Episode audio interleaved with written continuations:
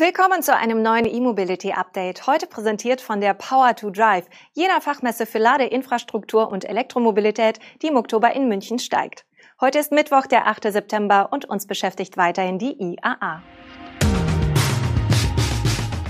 Porsche zeigt Elektrorennwagen für Motorsport. Great Wall stellt Stromer für Europa vor. Hyundai plant Verbrenner aus für 2035. Mercedes bringt AMG-Version des EQS und verabschiedet sich vom Plug-in-Hybrid.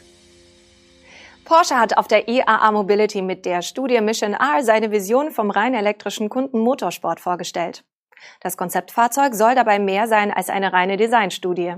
Der in München ausgestellte Mission A basiert anders als die üblichen GT-Rennwagen für den Kunden Motorsport nicht auf einem Serienmodell, sondern wurde von Grund auf als Elektrorennwagen neu entwickelt. Angetrieben wird der Mission A von zwei Elektromotoren. Die Maschine an der Vorderachse leistet bis zu 320 kW, jene an der Hinterachse bis zu 480 kW. Dadurch soll sich im sogenannten Qualifying-Modus eine Systemleistung von beachtlichen 800 kW ergeben. Diese Spitzenleistung dürfte aber nur auf einer Runde genutzt werden können. In dem Fall sind Spurz in 2,5 Sekunden auf 100 kmh und eine Höchstgeschwindigkeit von mehr als 300 kmh möglich. Im weiteren Rennmodus bietet der Antrieb noch üppige 500 kW. Die Batterie mit Zellen aus dem Joint Venture Custom Cells kommt auf 80 Kilowattstunden und soll auch dank einer innovativen Öldirektkühlung der Batteriezellen Sprintrennen ohne jegliche Leistungsverluste ermöglichen. Die entsprechenden Rennen sollen rund 30 Minuten dauern. Dank der 900 Volt Technologie des Mission R sollen Ladeleistungen von bis zu 340 kW möglich sein. Damit reicht laut Porsche eine Rennpause von 15 Minuten, um von 5 auf 80 Prozent laden zu können. Passende Infrastruktur an der Rennstrecke vorausgesetzt. Der Kundenmotorsport ist durchaus ein Markt für den Sportwagenhersteller. Seit dem Start des Porsche Carrera Cup vor 31 Jahren hat Porsche mehr als 4400 Einheiten der Cup-Fahrzeuge aus Weissach produziert. Einen konkreten Einsatz für den Mission R hat Porsche bisher aber noch nicht angekündigt. Great Wall Motors gibt auf der Messe in München einen Ausblick auf die ersten beiden Modelle seiner neuen Marken Aura und Way, mit denen der chinesische Autokonzern bald in Europa Fuß fassen will. Beim Aura Cat handelt es sich um einen elektrischen Kompaktwagen und beim Way Coffee Zero One um ein SUV mit Plug-in-Hybridantrieb. Beide Fahrzeuge sollen ab dem ersten Halbjahr 2022 in Europa zur Auslieferung bereitstehen. Vorbestellungen werden nach Angaben von Great Wall gegen Ende dieses Jahres möglich sein. Während für die Premium-SUV-Marke Way die Bundesrepublik als erster Markt innerhalb Europas feststeht, machen die Chinesen noch keine präzisen Angaben, wo genau die Marke Aura starten wird. Details zu Ausstattungsvarianten, Vertriebspartnern und Preisen will das Unternehmen ebenfalls erst in Kürze bekannt geben. Technische Daten gibt es aber schon. Fangen wir beim Aura Cat an. Mit seinen runden Proportionen und Scheinwerfern mutet der Kompaktwagen als nicht allzu entfernter Verwandter des VW Beetle an. Das Elektroauto verfügt über einen E-Motor an der Vorderachse, der auf 126 kW Leistung und 250 Newtonmeter Drehmoment kommt.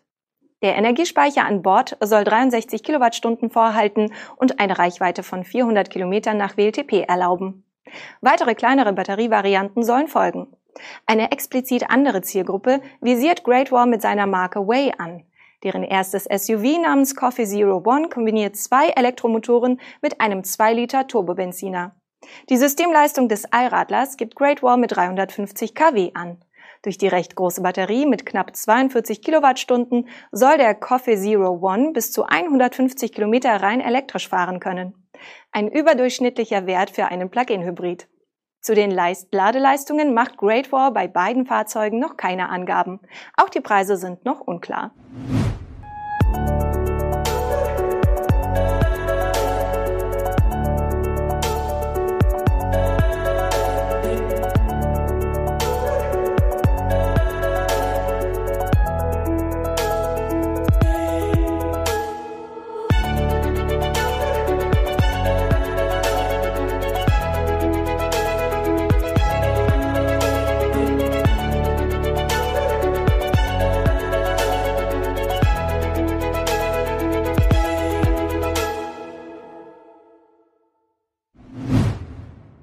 Die Hyundai Motor Company hat auf der IAA verkündet, bis 2045 klimaneutral zu werden.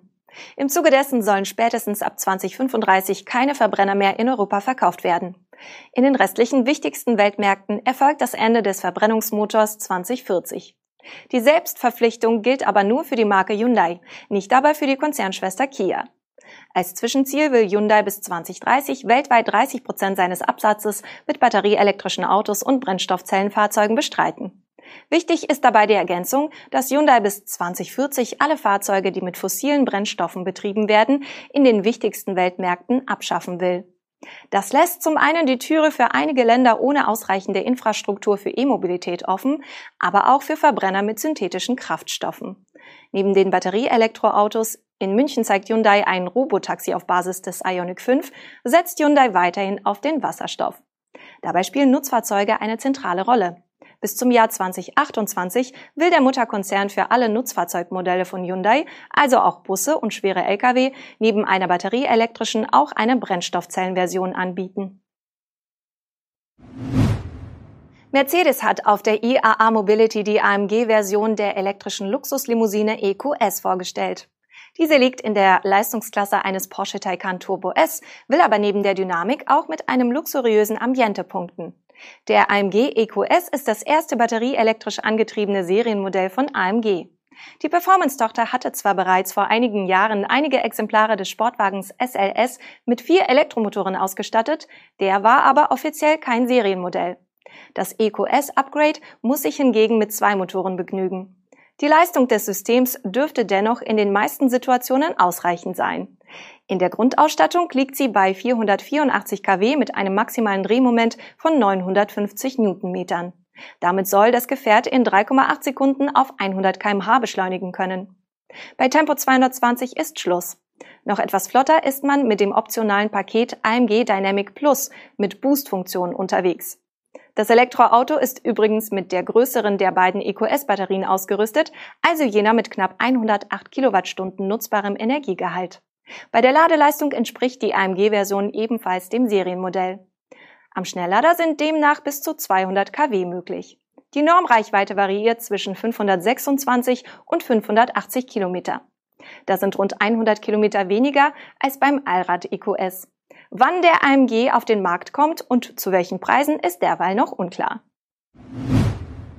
Der Fokus von Mercedes auf batterieelektrische Fahrzeuge hat übrigens auch Auswirkungen auf die Plug-in-Hybride. Der Stuttgarter Autobauer plant hier keine neuen Entwicklungen mehr.